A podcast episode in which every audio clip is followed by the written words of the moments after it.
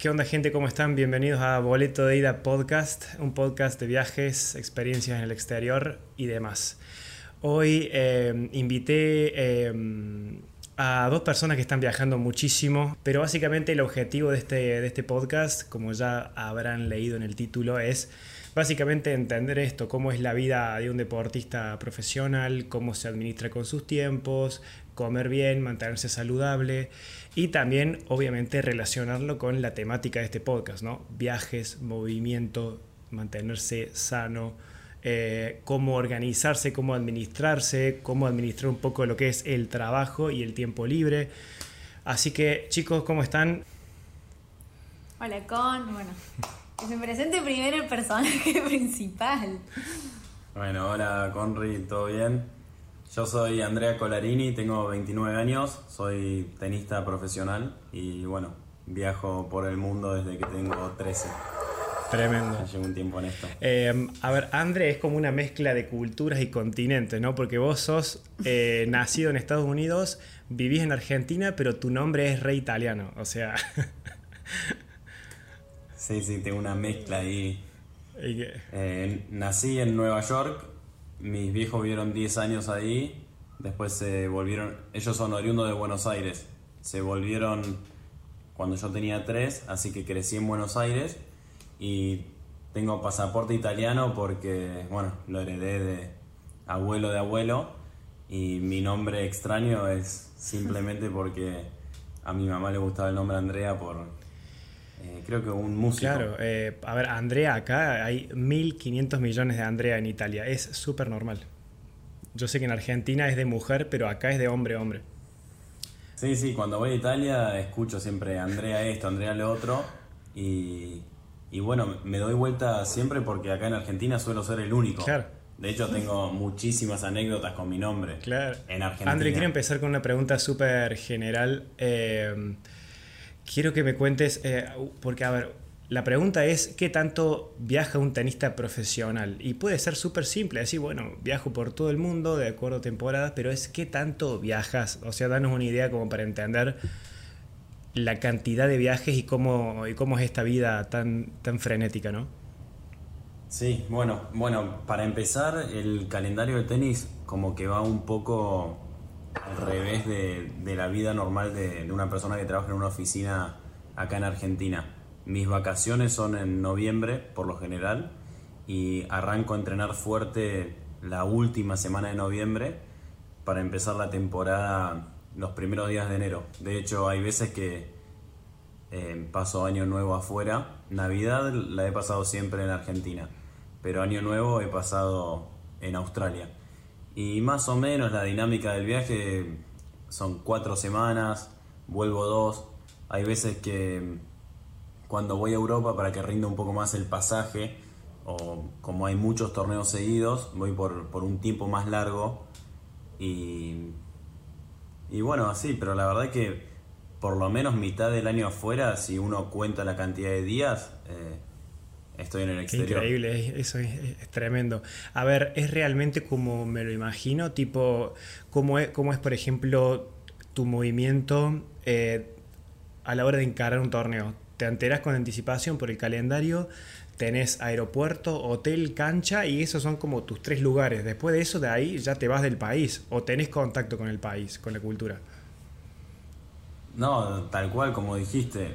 Ahora de más grande, bueno, hasta hace poco tiempo era siempre aeropuerto, taxi, hotel y después las canchas. O sea, es casi lo mismo que hago en Argentina, solo que en otro país.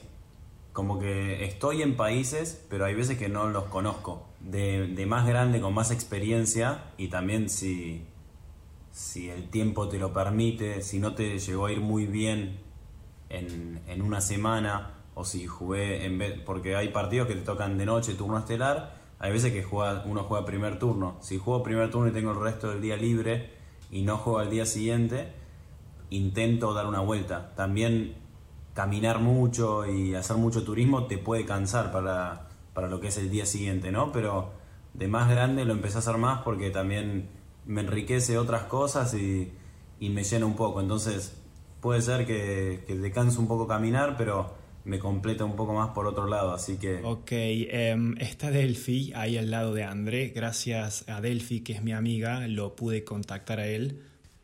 Me interesa que ella nos cuente cómo, cómo hace para seguirle al ritmo a André, eh, a sus aventuras, sus idas y vueltas, eh, esa energía de ir de acá para allá.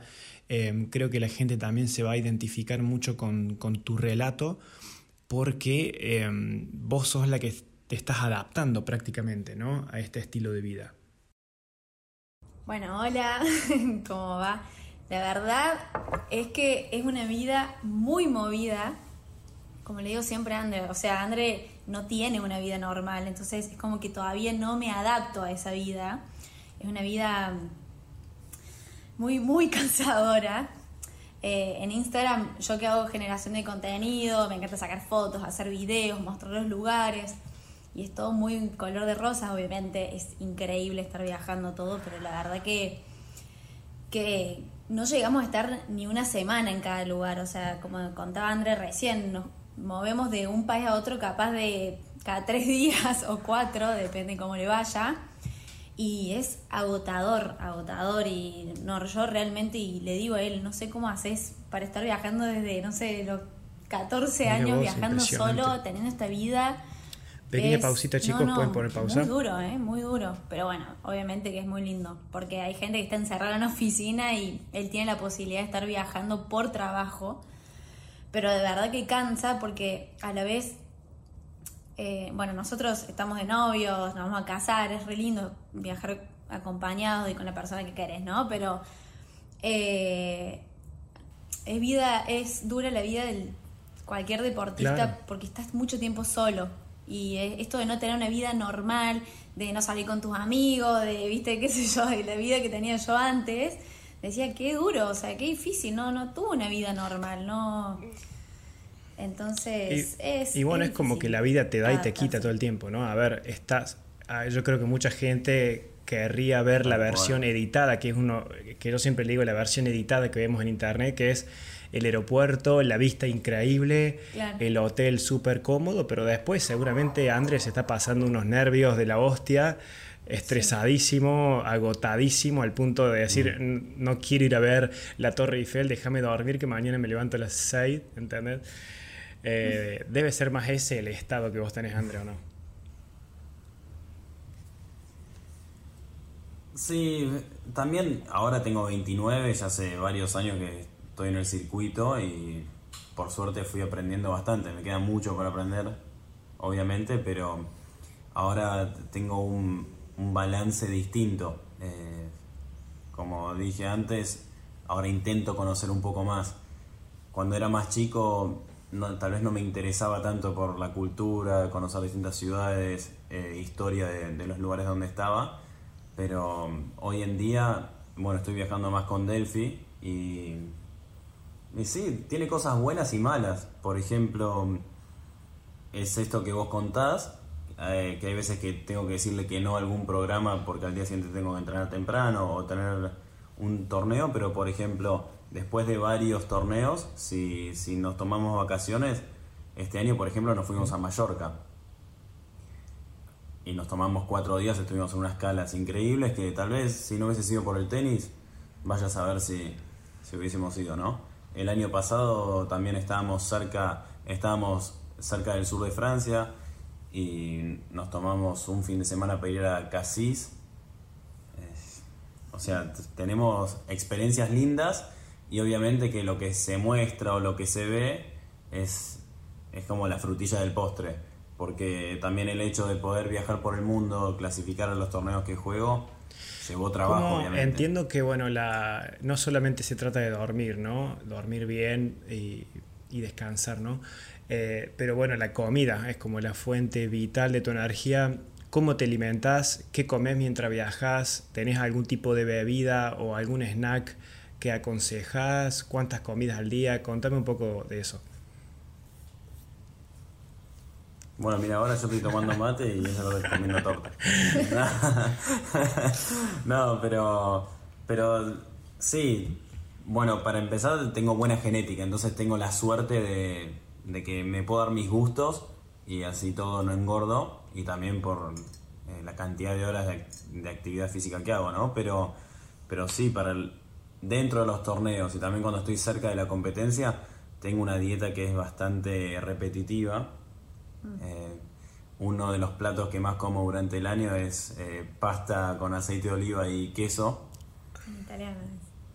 O, sí, arroz con aceite de oliva y queso. Eso antes de unos partidos porque es fácil de digerir. Si tengo un poquitito más de tiempo es una proteína, pero proteína liviana como pollo sin, sin salsa también, con el acompañamiento de carbohidratos. Eh, y bueno, pero sí, lo más sano posible porque a la noche llego a comer algo pesado que hace que no duerma bien y al día siguiente el nivel es tan parejo y es tan alto que cualquier diferencia, dormir un poquitito de menos, haberme despertado mucho por, por haber estado hinchado de la panza, lo que fuere. Por ejemplo, evito salsas, pero a lo que voy es que el nivel es tan parejo que hay que intentar cumplir como todos los objetivos del día para para lograr el, mejor resultado posible. Y así todo, en el tenis podés perder, porque no solo depende de uno, sino que depende también del rival. El rival puede tener un día de inspiración total, que todos tenemos días de, inspiración así dos, tres veces al año. Y bueno, así y todo, haciendo las cosas bien, podés perder. Pero obviamente que si, hacer, si dormís bien, comes bien, e hiciste todo para poder competir de la mejor manera posible, tenés totalmente, más chance. Totalmente, es, creo que lo podríamos resumir en una famosa palabra disciplina, ¿no? El tema de es como que vos seguramente en tu día tenés un montón de decisiones que tomar que son re mínimas, tipo, bueno, ese, ese bollito extra de pan no lo como, o el vasito de coca me lo dejo y tomo agua, y todo eso es como que se va sumando y te va ayudando, sí, obvio. Em, sí. Bueno, y aparte de eso también tengo, tengo mi rutina de, suplementos, como habías dicho al principio. Eh, tomo suplementos para recuperar más rápido eh, y todo está, como se dice, aceptado porque cada tres semanas, cada, cada mes nos hacen testeos de antidoping. Entonces no puedo tomar cualquier sustancia. Tomo cosas que que están aprobadas sí, me, para los me acuerdo que Guillermo, eh, no me acuerdo cómo se llama, Guillermo Puerta, Puerta era el que quedó descalificado por doping, me acuerdo. Sí, Mariano Puerta. Eh, una lástima porque ese tipo llegó top 10 así de la nada y jugó una final Roland Garros, me acuerdo, y Cordobés, si no me equivoco. Sí. Mariano Puerta. creo que sí, le iba ganando a Nadal. Eh, otro tema que yo vi, hablando de, de tenis, Djokovic contaba que él un, un cambio total en su vida fue el ajuste de la dieta que el tipo descubrió que comía pan y no podía tolerar el gluten, cuando lo cambió, se disparó para arriba. Eh, sí, tal cual. Bueno, cada, cada persona, y, bueno, en el tenis yo veo que, cada jugador tiene lo que le hace mejor. Por ejemplo, a algunos les hace muy bien darle mucho enfoque a la dieta, a otros les hace mejor dedicarle más tiempo a la parte física, a otros a la parte a la recuperación con un kinesiólogo, a otros les gusta entrenar más tenis, a otros les hace bien tal vez dar una vuelta o irse a tomar un cafecito en un lugar lindo, le hace despejar la cabeza. Cada uno ah, ese, ese último somos. a ver, bueno, hoy diría que sí, hoy diría que sí, pero pasé por otros momentos y creo que lo mejor es conocerse cada día un poco más para, para saber cuál es la mejor versión de uno y también disfrutar. A través de tantos años eh, de, adolescente que viajas y jugás, ¿cuál es, eh, a qué le sacaste la ficha? Es decir, ¿qué descifraste que al principio no podía y dijiste, wow, esto me está ayudando a mantenerme y gracias a esto logro avanzar y crecer? ¿Cuál, cuál es la clave para vos? Mm. Bueno, eh, mi deporte o el, sistema del, del, deporte, el ranking, el hecho de defender puntos, es un poco cruel porque un jugador juega de promedio 30 torneos por año y si no sos Djokovic o Nadal, lo más probable es que pierdas las 30 semanas. O ponerle que tuviste un buen año y ganaste uno o dos torneos, porque ganar un torneo es un buen año, ¿no? salvo que ganes un torneo y pierdas todas primeras, ¿no? Pero ponele que ganaste dos torneos, perdiste 28 semanas. Y a mí algo que me hizo muy bien entender, que me llevó mucho tiempo, es que ah, podés tener una buena semana así todo perdiendo. Y lo, lo más rápido que me recuperaba de la, de la derrota, mejor me iba la semana siguiente. Cuanto más pegado me quedaba a la derrota, el hecho de estar triste, la bronca, lo que fuere, me arrastraba, o sea, arrancaba disminuido la siguiente semana, porque los torneos empiezan todos los lunes. Entonces vos perdés un viernes, tenés que viajar para ya el lunes siguiente estar listo. Y, bueno, aprendí que, perdiendo puede ser una buena semana, capitalizar eh, la derrota, cada partido tiene cosas para aprender y el enfoque después de una derrota es otro. Y que la vida sigue también. Que por una derrota no. el mundo sigue igual. Sí, sí, tal cual, tal cual. Em, mm. ¿Cómo em, esta pregunta es bueno es para, para, ambos, ya que ahora están ahí llevando el mismo, el mismo nivel de vida frenético? Eh, ¿Cómo lidian, cómo afrontan el tema de el tema del jet lag y del tiempo y horarios, que suele ser, a mí por ejemplo, bueno, yo viajo normal, soy re tranqui al lado de ustedes, pero eh, a mí me afecta ya, por ejemplo, pasar de un país al otro en cuanto al trabajo, en cuanto a llamadas, seres queridos, eh, trabajo en otros lados, y pierdo un poco la noción del tiempo. Vos que estás yendo de Europa a Estados Unidos y bla, bla, bla, y boom, boom, boom, y así, ¿cómo haces para mantenerte en una franja horaria o cómo, cómo haces con eso, con el jet lag? Ambos, ambos. No, a mí me pasa que con el jet lag más que nada es cuando hay bastante diferencia horaria, o sea, eh, dentro de Europa, cuando viajamos en las giras más largas, bueno, ahora tuvimos una gira de cinco meses, fue muy larga. Eh, no sé, lo máximo que cambiamos fue cuando fuimos a Londres y cambió una hora nomás. El tema fue cuando, cuando volví a Argentina, yo, porque yo volví antes que André, André después se fue a Estados Unidos al US Open, eh, me costó muchísimo, o sea, me levantaba todos los, todos los días tipo seis y media, 7 de la mañana.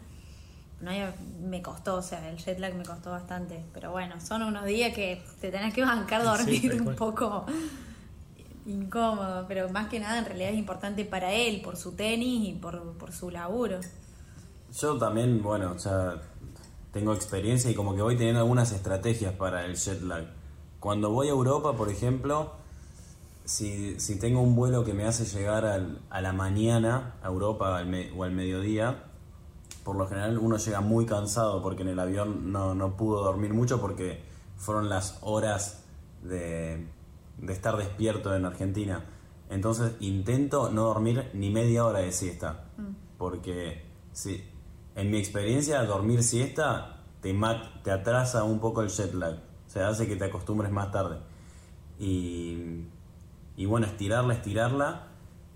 Pero el, el peor jet lag que tuve fue con Australia, que son 15 horas de diferencia, me parece. Exacto, sí. Me ha pasado de estar, de estar en un entrenamiento a las 3 de la tarde, sentarme a tomar agua y, y estar a punto de quedarme dormido. Entonces le decía a mi entrenador de de no sentarnos, de tomar agua parado para, para no dormirme. Y también ayuda el hecho de estar bajo el sol, porque si estás, bueno, muchos, muchos torneos tienen la sala de jugadores y, los lugares para estar dentro del estadio, entonces es todo con luz artificial, pero cuanto más esté afuera, más rápido también me acostumbro. Claro. Em, y, también cuando hay mucha diferencia horaria, tomo melatonina. ¿Qué sería? Melatonina es, eh, es un inductor del sueño. Ok. Me la tomo cuando es el horario de dormir en, el lugar donde estoy. Perfecto, perfecto.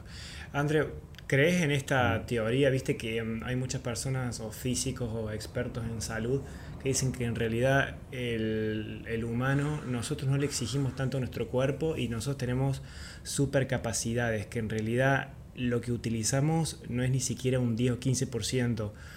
Creyendo en esa teoría, ¿Vos crees en eso de que en realidad vos estás explotando mucho más tu potencial que otras personas o no? Sí, 100%. Y también sé que, que se puede más. Pasa que tenemos, o sea, es la manera en la cual nos crían o, sí, todo lo que nos enseñan de chiquitos, qué cosas se pueden hacer, qué otras no. Es como que nos dicen de qué somos capaces en vez de, como que tenemos el no y la limitación muy rápida. ¿Y cómo, y cómo, eh, mm. Y, bueno, yo estoy convencido. Porque, a ver, si un ser humano quisiera viajar y tener o utilizar la energía que tenés vos, suponete que no es para el tenis, suponete que es para, no sé, trabajas en la oficina y te mandan a hacer buscar clientes por toda Europa, qué sé yo, y utiliza el mismo ritmo y concentración mental que vos. Esa persona por ahí puede alcanzar esa fortaleza, pero no sabe que tiene ese potencial, pero lo tiene adentro. O sea que en realidad vos estarías usando más, estarías utilizando más tus capacidades, ¿no? Que, es decir, todos podríamos tener eh, tu capacidad de enfoque y habilidad física para soportar viajes y esta energía que tenés, ¿no? Sí, estoy seguro. El tema es que cuando, y me pasa a mí también, cuando uno no está acostumbrado a algo, tiene miedo y, y a la primera que se siente un poco incómodo viene el no, viene viene el ego, que viste la vocecita que uno tiene dentro, que te dice qué es lo que puedes hacer, qué es, qué es lo que no. Y por lo general, bueno, o sea, todas las incomodidades eh, suelen hacer que nos quedemos sentados y, y nos atan un poco, pero mm, creo que el tenis me ha desarrollado y que y sé que lo puedo mejorar muchísimo más, siempre se puede un poco más en ese sentido, pero sí me ha desarrollado eh, la concentración y otras habilidades. ¿Cuál es el mayor miedo que has superado, el mayor obstáculo que has superado de que estás eh, con el tenis? El, el hecho de que pensaba que si no, que el día de mañana si no llegaba a ser top 10, top 20, lo que fuere, iba a ser infeliz. sí. Me di cuenta que todo pasa, todo pasa, cosas buenas, cosas malas, todo pasa y después de vuelta hay que, hay que hacer algo para, estar bien y, que cuando uno está muy mal, eh, no, no ve como la luz al final del túnel y al final no se está tan mal como uno cree, pero todo pasa, todo pasa. Eh, ¿cuál, es tu, ¿Cuál es tu secreto para mantenerte con esperanza y decir, bueno, hoy perdí, mañana puedo ganar, es decir, ¿cuál es tu motivación, digamos? Para mí es lindo porque mm, esa motivación es un poco fácil si logro sacar en limpio una derrota. Por ejemplo, si en, un, en una derrota el flaco me atacó por el revés y no, pude, no, pude salir de esa de bolas altas, bolas bajas, o, o que me encontrara al revés en movimiento, en vez de enfocarme en la derrota, me enfoco en mejorar eso como para tapar ese hueco, ¿no? Entonces, cada semana puedo aprender algo nuevo. Y eso fue muy resumido, porque, bueno, en el, tenis hay estrategia, es un deporte de precisión. Entonces, eh, en resumidas cuentas, eso es lindo. Y a veces es feo, ¿no? Porque hay días que te salen esas cosas y hay otros días que no, y las tenés que volver a entrenar. Y, y también no es fácil o sea, no es fácil estar con confianza siempre. Yo lo, o sea, estoy diciendo la teoría, ahora ponerlo en práctica es complicado porque podés tener una racha de, perder en primera ronda y, sin ganar partidos y, son palazos que uno se tiene que bancar y se tiene que sobreponer. Entonces, al día siguiente levantarse con las mismas ganas o, o pensar que al rival que tenés enfrente lo podés derrotar eh, no es fácil, pero bueno, es un laburo mental y ganarle a, esa voz que, interna que tenemos todos. Lógico, estoy súper de acuerdo. Eh, ¿cuál, es, em, cuál, es un, ¿Cuál es un pensamiento popular que tiene así, un pensamiento que tiene la gente sobre el tenis, que en realidad es un mito, que es una mentira? Y muchas cosas, porque del tenis, bueno, como cualquier deporte, uno lo ve en la tele y, ve la parte linda. O, después de un partido uno, bueno, se ducha obviamente, ¿no? Los limpios. Eh, elongación, bicicleta, kinesiólogo, comer lo apropiado, pero esas tres cosas y te llevan dos horas más después del partido. No es que vos terminás el partido, agarrás la raqueta, te vas al hotel y te vas a comer a un lugar lindo. No, eso no es así. Y también la preparación para ese día de partido. Si jugás a las 6 de la tarde, no es que fuiste al club a las 5 y media. Tuviste todo el día preparándote para rendir al máximo a las 6 de la tarde. O sea, eso es algo que la gente me parece que no sabe. Muy bueno. Y, bueno, a mí personalmente me gustaría que, tanto en el tenis como en otros deportes, se conozca un, poco más a la persona. Así cuando uno se pone a ver el partido de tenis, ojo, hay jugadores que no van a querer contar algo muy privado, ¿no? Pero así uno genera un poco más de empatía con, con el que está viendo y puede entender ciertas actitudes. Que no sirvan como excusa, ¿no? Pero me parece que le daría, no sé, sería más divertido. Lógico, estoy súper estoy, estoy de acuerdo. Y, y también hay otra cosa que no se ve es que uno por estar afuera, hay cosas lindísimas, hay veces que se pierde el cumpleaños de la madre, eh, aniversario, casamiento. domingos en familia, casamientos, hay cosas que uno tiene que dejar de lado por el trabajo. Tal cual, exactamente, y eso no lo ve nadie, no, ni hablar. Em, última pregunta y ya estamos cerrando. Em, esta vez para ambos. ¿Cómo se mantienen ahí presentes, digamos, eh, desde sus vidas personales? Vos, Andrés, jugando y vos, Delphi, también viajando, ¿no? ¿Cómo, uno, ¿Cómo logran por ahí superar un poco la ansiedad y la incertidumbre y decir que no, no saber qué va a pasar o lo que sea y decir, bueno, ahora estoy acá, no me importa mañana ni ayer. Hoy estoy acá cambiándome para el partido, hoy estoy tomando el avión, estoy durmiendo en el hotel. Eso es viste que todo el mundo te habla, mantente en el presente, tenés que vivir en el presente.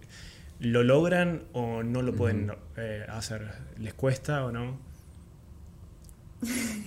a mí capaz me cuesta un poco más, pero igual eh, a eso creo que lo aprendí el año pasado cuando eh, arrancó toda esta cuarentena, toda esta pandemia, todo esto, como que me dio como un cachetazo a, disfrutar el presente y a vivir el hoy y valorar estar acá, ahora, en este momento haciendo esto eh, y no pensar en, el futuro o en el pasado porque eso es como que ya, ya no estás viviendo el presente. Entonces, eso a mí me lo, me lo dio mucho la pandemia el año pasado, encerrada con mis viejos y, y bueno, valorando un montón de cosas. Y cuando lo conozco a André, Ah, tenemos una historia. Lo conocimos el año pasado y nos vamos a casar. En otro momento se cuenta. Pero eh, Andrés lee muchísimo sobre meditación, sobre filosofía y, él me ayuda mucho a estar presente o, o, es una persona que te transmite mucho de eso. Entonces él me ayuda un montón en, estar presente en los viajes, con, con, como vos decís, la ansiedad de que nos estamos moviendo todo el tiempo. Yo que soy una persona muy ansiosa y la verdad que mm, eh, él es un pilar gigante para ayudarme con, todo eso. O sea, él es el ejemplo de, verdad de, estar presente y se lo dice en la cancha todo el tiempo. Así que bueno, ahora, ahora lo quiero escuchar a André, quiero ver que me diga eso. Sí. bueno, obviamente que es un laburo de cada minuto, porque la cabeza siempre va para adelante, para atrás, se quiere enganchar de, de algo que hiciste malo, de un evento futuro, pero para mí viajando con ella es me resulta mucho más fácil estar presente porque me acuesto a la noche con ella y nos levantamos juntos. Entonces la verdad que cuando finaliza durante el día no es que no, suelo tener ganas de estar en otro lugar porque estoy con mi compañera. Eh, cuando no está ella sí es un laburo más difícil porque me encantaría hacer mi trabajo y dormir en mi casa con ella. Pero es, un laburo de, de cada minuto, de intentar maximizar ese, ese momento, como por ejemplo, si estoy tomando mates, estoy tomando mates y, leyendo sin el teléfono. intento usar lo menos posible el teléfono porque hoy en día con el WhatsApp te puede contactar cualquier persona, puedes estar haciendo cualquier cosa y de repente te empiezan a llegar las ventanitas, ¿viste? Entonces estás pensando algo, estás concentrado en eso, estás presente, pero de repente te llega un mensaje arriba que dice otra cosa. Entonces ya eso hace que estés muy desconcentrado. A, mí me, me, pasa eso. Entonces intento ser más simple. Si estoy haciendo una actividad, hacer esa actividad y chao, después hago otra. Lógico, tal cual. Ojalá fuera tan simple de aplicar, ¿no? Es tan difícil. sí, ojalá, ojalá. Creo que es algo que todo el mundo, o sea, no en esto de que nosotros estamos viajando, o sea, a todo el mundo le cuesta mucho estar presente, o sea, pero es un entrenamiento mental. Sí, pero hoy la gente es muy ansiosa, sobre todo nuestra generación y cada vez los más chicos eh, es muy ansiosa, muy ansiosa. O sea, todo el tiempo queremos todo para, para allá y, vamos pensando en el futuro y, nada. Y te das cuenta que la vida no es por ahí. Tal cual, tal cual, tal cual. A ver, son problemas de esta generación que las otras generaciones creo que también lo tenían, pero no tenían este aparatito tan. Eh, alarmante ahí que te está vibrando todo el tiempo, que es difícil ignorar porque es, eh, no sé si conoces este fenómeno del FOMO, que es el fear of missing something, que es como sentir que te está, es ansiedad, sentir que te estás perdiendo algo porque no estás scrolleando en una red social o porque no estás en el grupo WhatsApp leyendo el chisme del grupo. Y es como, así le dicen el FOMO. Pero bueno, eh, quiero cerrar con las últimas dos, que son súper cortitas y ya terminamos. Mm, ciudad favorita, esto lo tengo que preguntar, y mejor, y mejor torneo, el torneo donde más disfrutes jugar al tenis. Mi ciudad favorita es Roma, tengo muchas, ¿no? Pero Roma me parece impresionante, se respira historia, cuando camino por las callecitas es como que veo a, los romanos, a los gladiadores, me imagino todo el pasado. Y mi torneo favorito es Australian Open justo mi remera. Pero sí, Australian Open o el US Open. Ay, justo lo que no fui. Eh, ay, ciudad favorita, qué difícil. La verdad que me lo hicieron un montón de veces la pregunta esa, pero eh, me cuesta un montón. A mí, la verdad que Europa me tiene muy enamorada, muy enamorada. Eh, pasa que torneos te podría decir Wimbledon, porque es distinto, es distinto, o sea, que la superficie es distinta, eh, la movida de que están todos de blanco también es como muy lindo ir a ver, es como un circo lindo, digamos, es un torneo divino. Y, e Inglaterra, yo conocí Inglaterra este año cuando fuimos para Wimbledon, pero con la pandemia nos hicieron una burbuja, no podíamos salir del hotel. Lo único que podíamos subir el bondi que nos dejaba en Wimbledon, que era como una hora para llegar a las canchas.